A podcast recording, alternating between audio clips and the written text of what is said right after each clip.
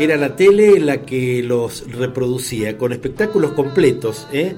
algo que hasta ese momento no había ocurrido.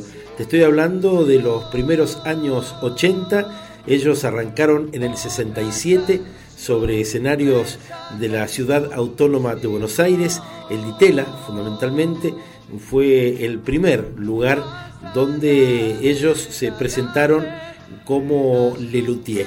Y entonces, bueno, ya es una excelente costumbre, siempre estamos buscando el último espectáculo y poder pasarla bárbaro y disfrutar y reír, como por ejemplo con la payada de la vaca, que viene ahora a continuación y es el comienzo de nuestro programa de hoy. Dígame usted, compañero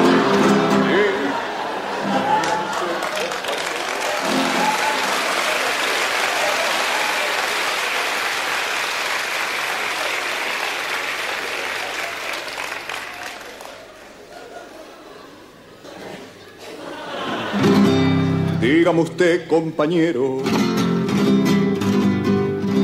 Dígame usted, compañero, y conteste con prudencia. ¿Cuál es la mansa presencia que puebla nuestras praderas? Y en melancólica espera, con abnegada paciencia, nos da alimento y abrigo, fingiendo indiferencia.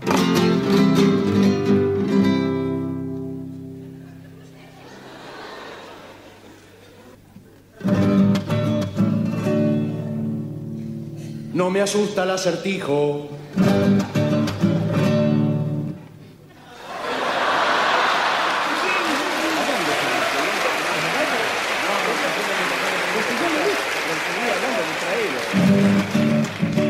No me asusta el acertijo y, ya mi mente va a ¿Por dónde viene la punta de, la, de esa, de la tan difícil historia?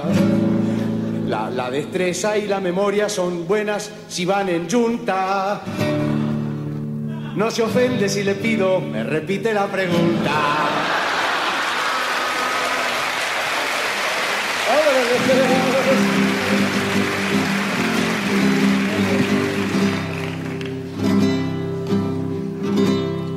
Nómbreme usted el animal Nómbreme usted el animal que no es toro ni cebú. La vinchuca. Que para ayudar la salud y para que a usted le aproveche, le da la carne y la leche en generosa actitud. Tiene cola y cuatro patas y cuando muge hace...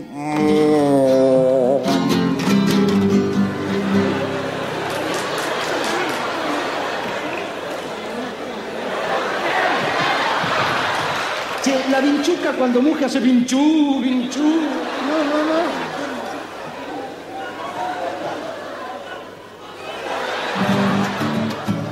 No me asusta el acertijo. No me asusta el acertijo porque a mí no me asusta el acertijo. No me asusta el acertijo, jamás me... ¡La vaca!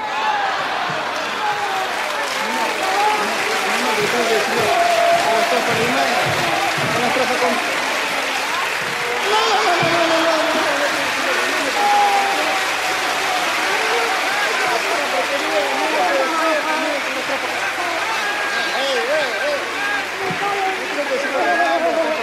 Eso sí, sí, sí, calentito quedaste. Tiene que decirlo rimando también, si no, no sirve, que lo diga rimando. Cosa increíble. ¿Qué? Que lo diga rimando.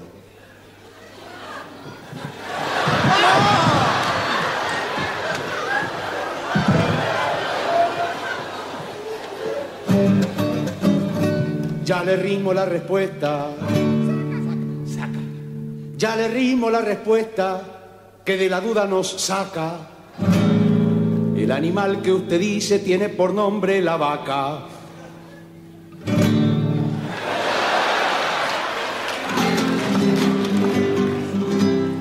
Me extraña mucho, compadre.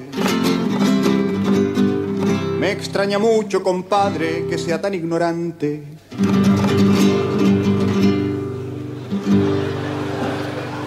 Una payada brillante, octosílabos precisa, que en el final finaliza y empieza por delante. Debe tener ocho versos y ser de rima elegante.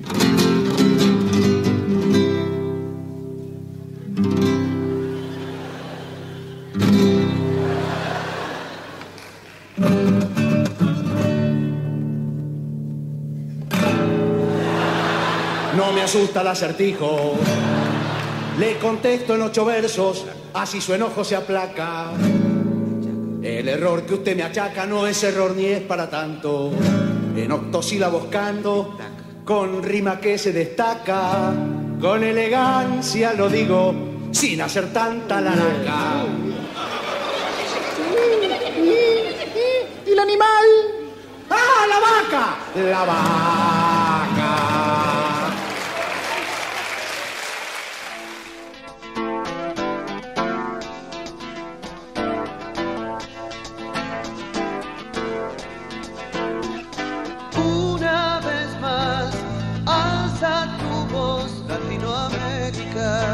Hola, ¿qué tal? ¿Cómo estás? Ya suena nuestra canción. Ya estamos listos para seguir disfrutando a estos grandísimos artistas, a estos grandes talentosos del humor y también de la luthiería, los que han generado sus propios instrumentos, pero al mismo tiempo han compuesto las canciones, las arreglaron vocalmente e instrumentalmente, las actuaron, las actúan, se suben al escenario y son un bagaje de cosas lindas para compartir, para disfrutar en familia, con amigos. ¿Qué tal? Mi nombre es Marcelo Zapunar y con Michael estamos listos para hacerte vibrar. Desde ahora y hasta el programa número 13 de este ciclo inolvidable de homenaje a la obra de Lelutier, nos proponemos mostrarte los espectáculos tal cual son, ¿eh? para llevarte a un lugar especial. Porque claro, imagínate que en breve se empezarán a apagar las luces del teatro, se empezará a silenciar el público bullicioso que quizás venía con algo que, estaba comiendo, un chocolatito, una pastilla, venían las parejas o las familias riendo ya como preanunciando. Un momento de una hora y media, dos, hiper divertido y te quiero transferir un poquito al menos de las sensaciones que hemos tenido de aquellos que los hemos visto sobre el escenario en Mendoza y en Buenos Aires. Me tocó verlos en el Rex de aquí y en el Rex de allí, en la avenida Corrientes. En el gallinero, al final, en, una de las últimas filas, porque quedaban muy poquitas butacas, y te aseguro que es inolvidable, es irreemplazable todo lo que pasa allí. Y vos estás cerquita con los tuyos, o tan solo si, si has sido con una o dos personas, estás rodeado de, bueno, admiradores, de aplaudidores seriales, de todos aquellos que estamos esperando el próximo Moín, el próximo remate, el próximo gag para divertirnos. Estamos comenzando nuestro programa Latinocracia Homenaje a Lelutier, que sigue una retaíla que arrancamos con la vida y la obra de María Elena Walsh, luego Armando Tejada Gómez, luego Ladia Blasquez, luego Alberto Cortés y ahora estas tres entregas en torno a la vida y a la obra de Lelutier. Mirá, se están empezando a apagar las luces, están bajando todas y están quedando nada más que las que están centradas en el escenario. Ya estamos todos y en total silencio, porque claro, en cualquier momento aparecen ¿eh? y nos vamos a divertir. Uno lo tiene tan seguro, lo tiene tan claro, que por eso vine a ver luthierías.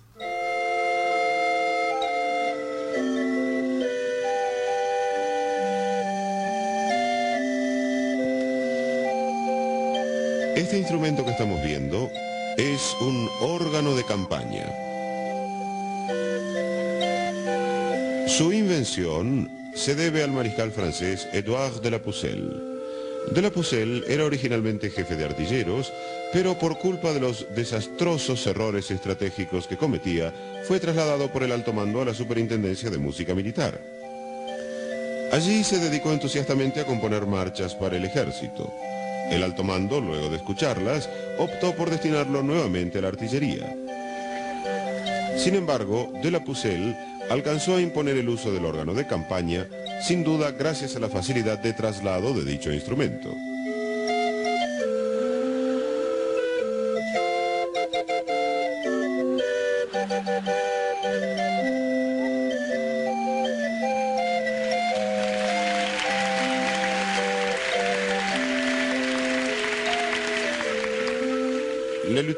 Iniciarán el presente recital con Marcha de la Conquista de Edouard de la Pucelle. De todas sus marchas, esta es la única que se ha conservado, gracias a su originalidad, gracias a su insólita temática y gracias a Dios.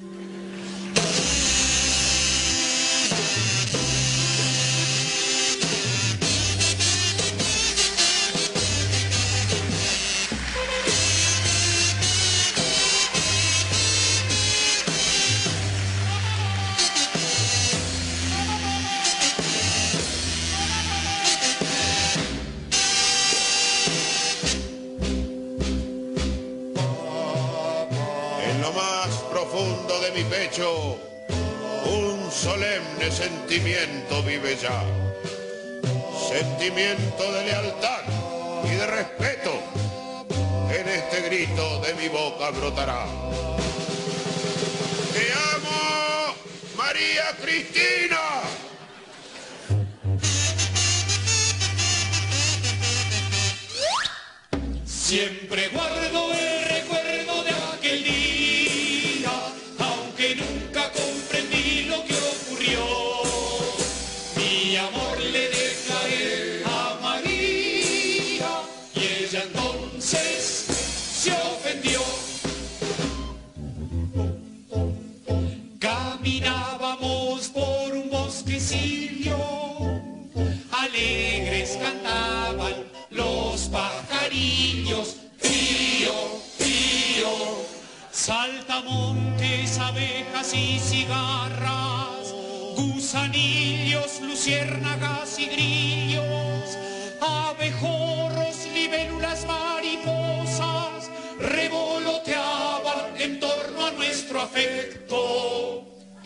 dije con voz temblorosa, Este sitio está lleno de insectos. Dulcemente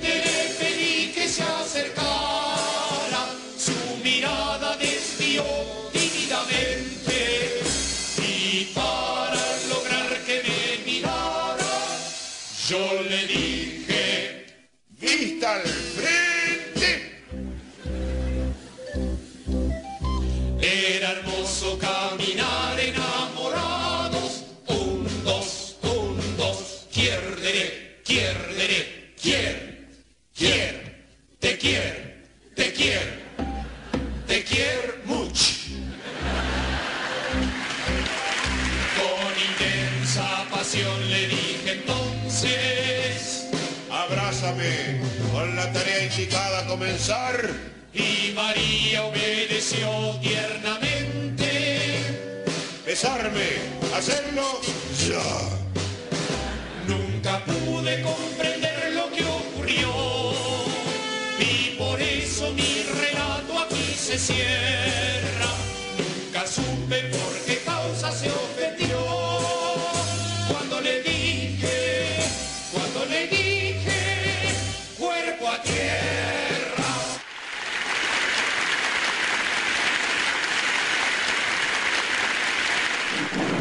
Continuación daremos lectura al poema Y cómo lastiman los celos, perteneciente al libro de Luis Carlos Álvarez titulado Atardecer de un ocaso crepuscular.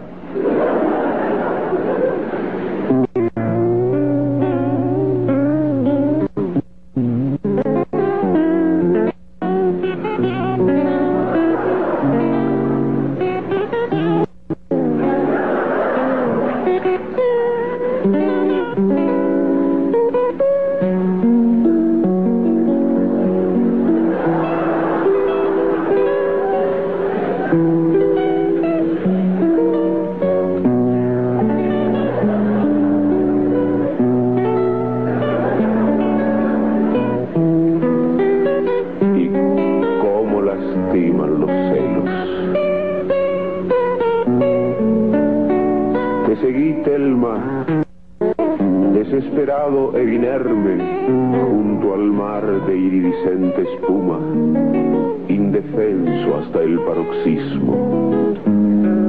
Tal vez no quisieras verme, tal vez fuera la bruma, o tal vez fuera tu astigmatismo. Y cómo lastiman los celos.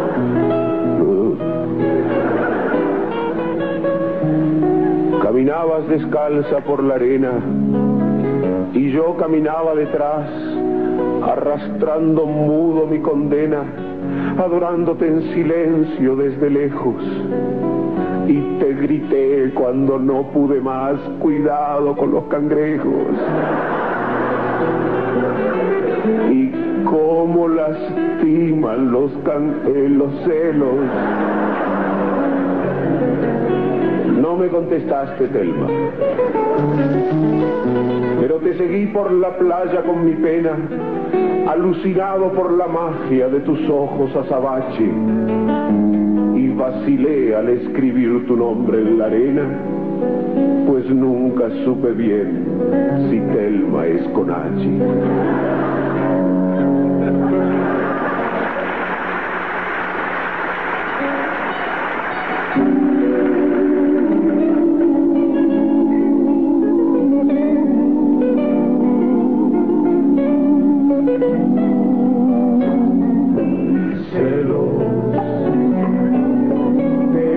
Celos de la brisa que acaricia tus cabellos, de la arena que roza tus pies, celos de los guantes que tocan tus manos, celos del collar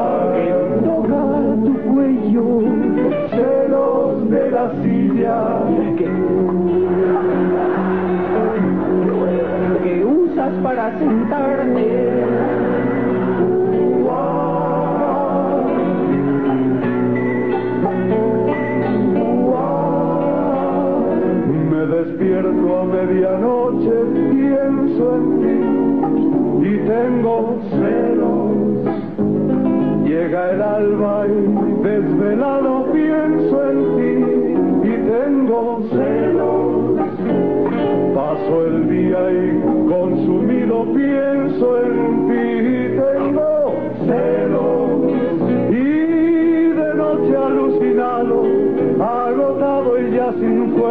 pienso en ti y tengo sueño. Mi vida es un tormento, los celos son mi cruz. Es duro sufrimiento vivir con esta angustia. ¿Angustia? Angustia. Es un tormento, mi alma ya está mustia.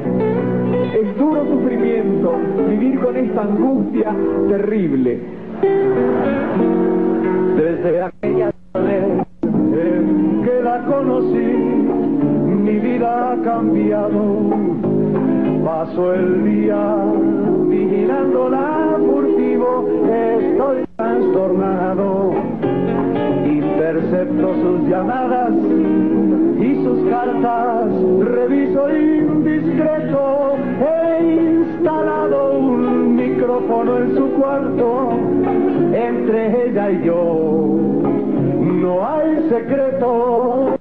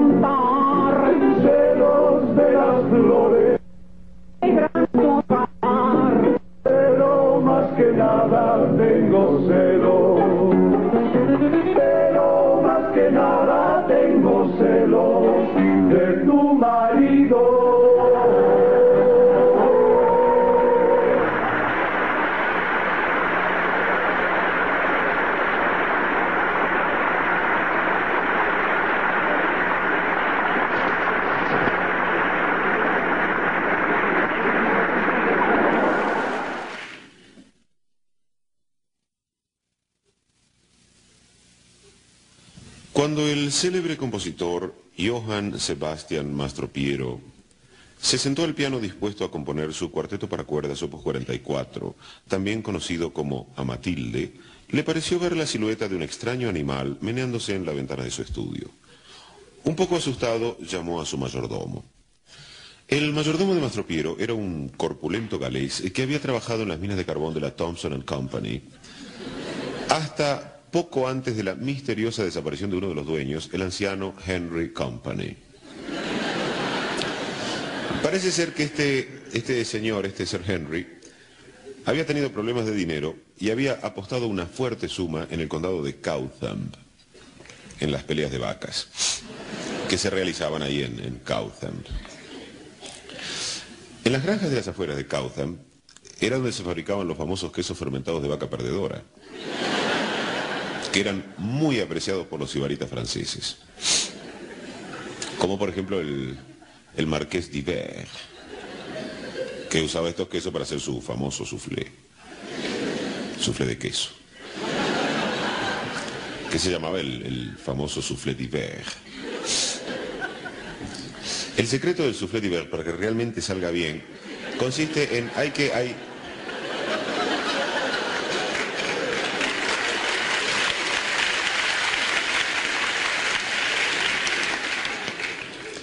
hay que airear la harina con las yemas durante tres días y tres noches con la mirada fija en la mezcla.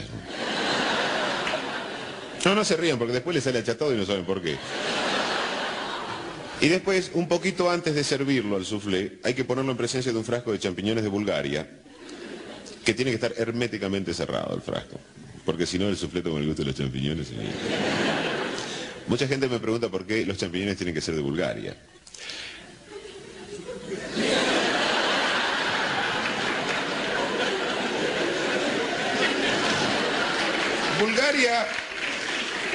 Yo les agradezco mucho, pero es, fue idea de los, de los búlgaros.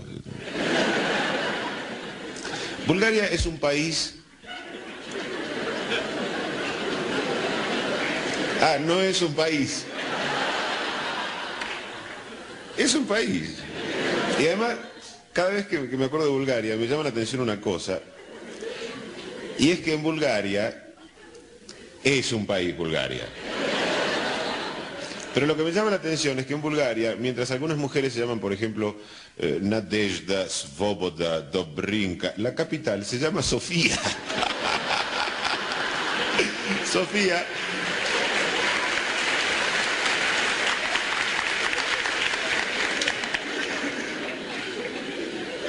Sofía. Es un nombre que aparece mucho, Sofía, en la historia de Occidente. Reinas, princesas, duquesas mujeres en la mayoría de los casos. Como por ejemplo Sofía von Stauben, la abnegada protectora de Mozart. Y ya que hablamos de Mozart, para no perder el hilo, justamente en Mozart encontró Mastropiero el modelo formal que inspiraría su famoso cuarteto Opus 44 que se disponía a componer aquella vez que le pareció la silueta de un extraño animal veneado en la ventana del estudio y lo llamó al mayordomo. El mayordomo de Mastro Piero era un corpulento galés que había trabajado en las minas de carbón de la Thompson. Ah, ese ya lo había... No, eso, no, me va Ya se lo había dicho antes. Bueno, el asunto, el asunto es que viene el mayordomo. El mayordomo viene y el, el mayordomo viene y el mayordomo, luego de inspeccionar el lugar, le dijo a Mastro Piero, señor, la silueta que usted vio no se menea, sino que está inmóvil. No está en la ventana, sino en un viejo cuadro al óleo. Y no se trata de ningún extraño animal, sino de su tía Matilde. Mastro Piero, recuperado del susto, inició la composición de su cuarteto Opus 44 a Matilde, que escucharemos a continuación en versión de Lelutier.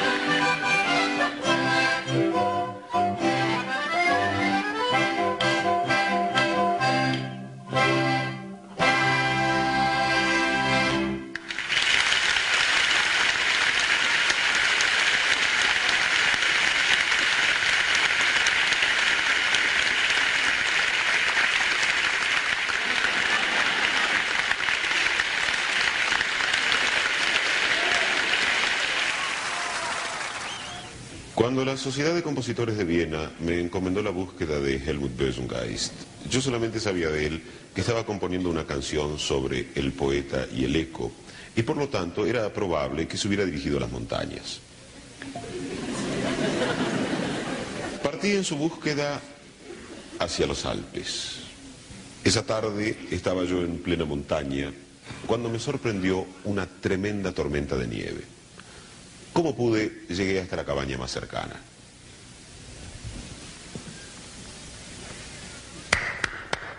¿Hay alguien en la cabaña? ¡No! ¿Y allá afuera? ¡Tampoco! Pase, pase, está abierto. Gracias. ¿Mucha nieve afuera? No, caspa.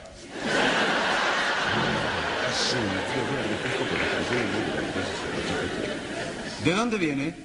Bueno, empezó como una ceborrea, el médico me dijo que me hicieron No, una no. de- No, no, ¿de dónde viene usted? Usted. No le había entendido. Vengo de Viena. Ah, Viena de Viene. Viena de Viene. Viena de Viene. Viena, Viena de Viana. Viana de Viana. Viana, Viana de Benie. Benie. Buña, ba- Benia. Avi, Viña, bun, Benia del baño. Baño, al, al bun, al bañar, al baño, al Ubaña, al- Linda ciudad.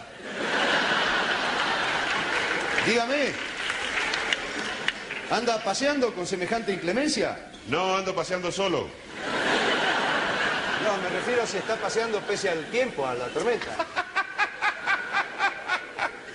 Otra vez no le entendí. No, estoy buscando a Helmut Bösengeist, el compositor. ¿No anduvo por acá?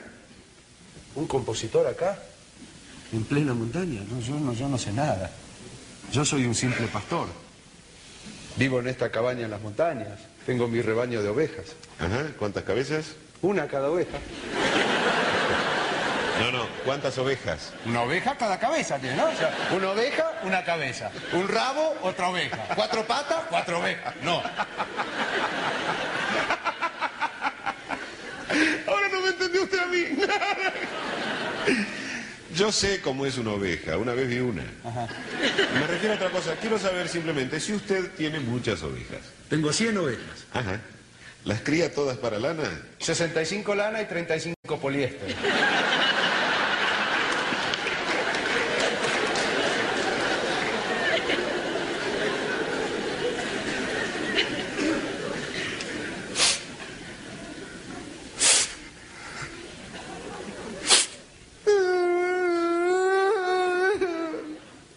Le pasa? ¿Y qué más?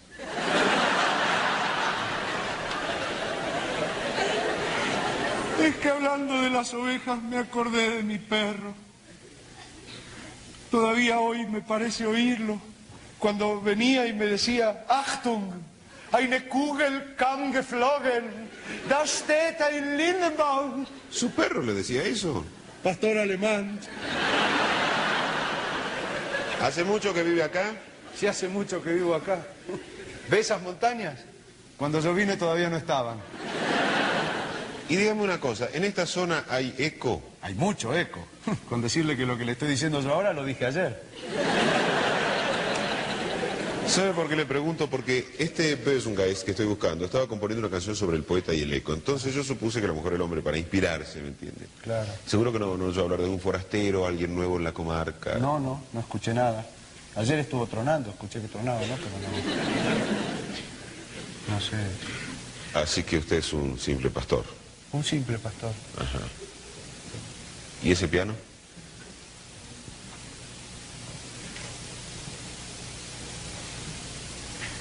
Ese es un. Eh, ah, eh, eh, bueno, no sé, con las ovejas, el, el- el- ese es un... A, a veces, el, eh, se le olvidaron unos mochileros. Ah, unos mochileros, claro. ¿Por qué está nervioso? No, no, no, no estoy ni... Pues lo noto balbuceando, tartamudeando. No, no, es porque tengo un poquito de frío, entonces val, val, val, val, buceo. Ah, Seguro que no sabe alguna cosa que no me quiere contar, que no me está ocultando alguna información. No, no, ¿qué le voy a ocultar? Yo soy un simple pastor. Hace 20 años que crío pianos. Que toco las ovejas. Que, que crío ovejas. Yo crío las... Esta no es la mano de un pastor. ¿Y esta? Usted no es quien dice ser. ¿Qué está insinuando? Estoy sospechando que usted es Helmut Bersengeist. Usted está loco. ¿Estaría dispuesto a contestarme algunas preguntas? Sí, pregúnteme lo que quiera. ¿Usted cómo se llama?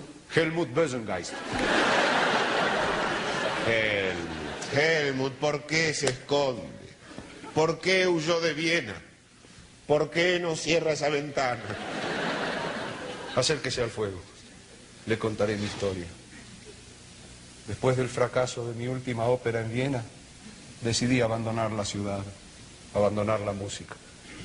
La gente venía a rogarme encarecidamente que no me arrepintiera. Bueno, está bien, hombre, no llore por eso. Es- No es por eso, es que me acordé de mi perro. Eine Kugel Helmut. geflogen. Helmut. Da steht ein. ¡Helmut! Querido Helmut, cálmese y cuénteme qué más pasó. Acá en las montañas también fui rechazado. Cuando los pastores me vieron llegar envuelto en mi abrigo de pieles, me bautizaron el abominable hombre de las nieves. Yo ya estaba decidido a vivir lejos de Viena, lejos de la sociedad, lejos de los demás hombres. Y aparece usted. ¿Qué quiere de mí? ¿Eh? ¿Qué quiere de mí? Helmut, usted tiene una deuda con la sociedad y yo he venido a reclamársela. ¿Una deuda con la sociedad? Sí.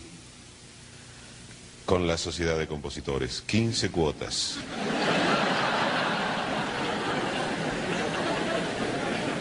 Vea si usted, si usted pudiera pasar en otro momento por acá, porque ahora me encuentra sin, sin posibilidades, este, o sea, eh, no, tengo cambio.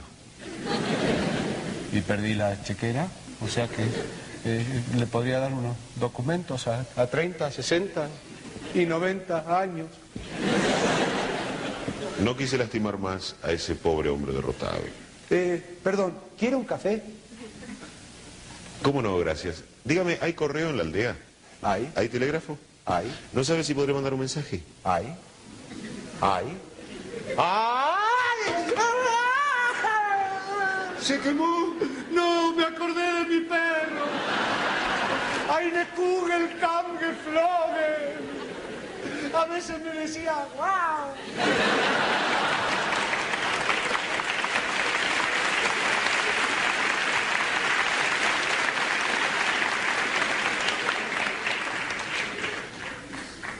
Pero mi visita a Helmut Bösengeist no fue infructuosa. Entre las cenizas del hogar encontré los manuscritos chamuscados de El poeta y el eco. Hoy sabemos que Helmut es feliz en las montañas. Se hizo amigo de los pastores, para quienes toca las melodías que compone. Y ya ninguno lo llama el abominable hombre de las nieves. Para ellos es simplemente Helmut, el abominable músico de las nieves. Escuchemos de Helmut Bösengeist, El poeta y el eco.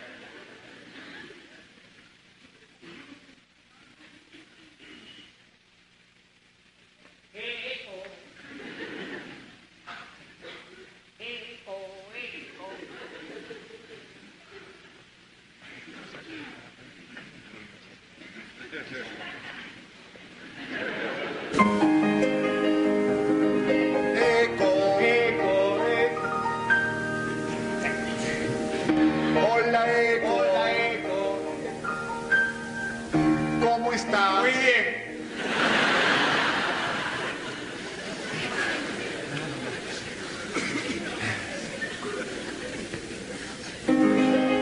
Eco. Eco.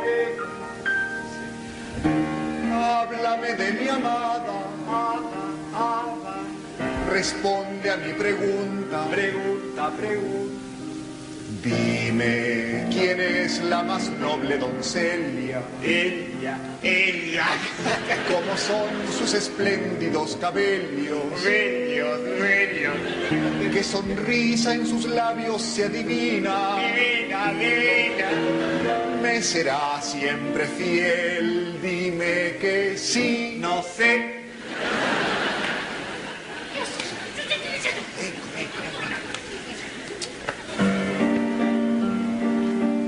Valen su humildad y su decoro. Oro, oro. Qué mujer es hermosa cual estrella. Ella, ella. ¿Cómo es mi hermosa Annabelia? Preciosa. Preciosísima. Un embrononón.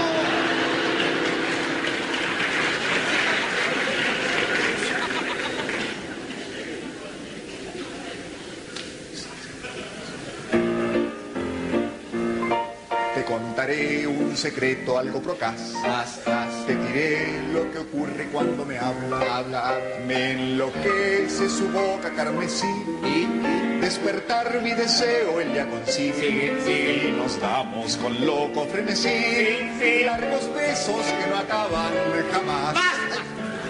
Eh, eh, no, no digo más. Una de estas mañanas, una cualquiera. Una cualquiera. Le diré lo que ella es para mí. Una cualquiera. Que insinúa de mi amada divina. Adivina, adivina. Ella es una fiel compañera. Era, era.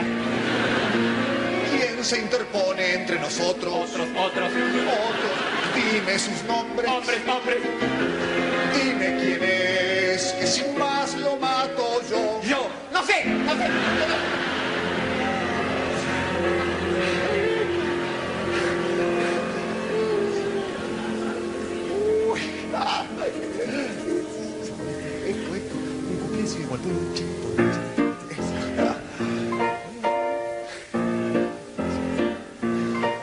Ante necios y envidiosos no reculo.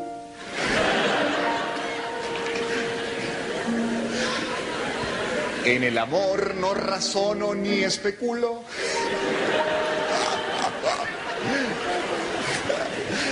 Y por eso estos versos articulo.